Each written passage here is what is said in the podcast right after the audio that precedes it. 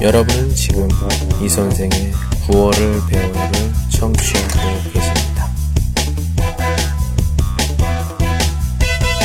您正在收听的是由喜马拉雅独家发布的李先生的广播。多多评论，多多赞，谢谢。 오늘 소개할 한마디는 나는 매일 아침 샐러드 먹어입니다.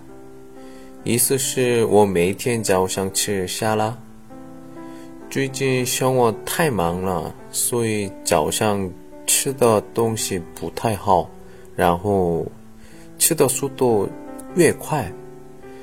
我推荐一个方法，做沙拉，比较简单，身体好，吃的时候不要那么长时间。